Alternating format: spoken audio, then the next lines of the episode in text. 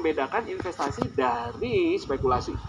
Kemudian berikutnya ada value creation opportunity. Ada hal-hal yang dalam kendali kita yang bisa kita lakukan untuk meningkatkan nilai aset kita. Contoh, Anda punya kafe, benerin dong marketingnya, cari menu yang baru, inovasi, kemudian uh, pakai digital marketing, cari endorsement. Oh banyak hal yang bisa saya kerjakan untuk meningkatkan nilai kafe saya itu.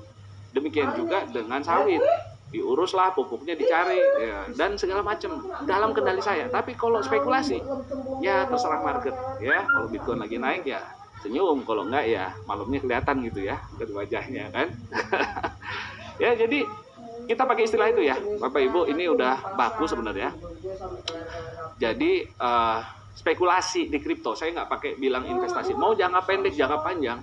Kalau kita hanya nunggu harga, sebenarnya harga naik itu namanya spekulasi supaya kita mulai sekarang tahu what we are doing ya. We are not gambling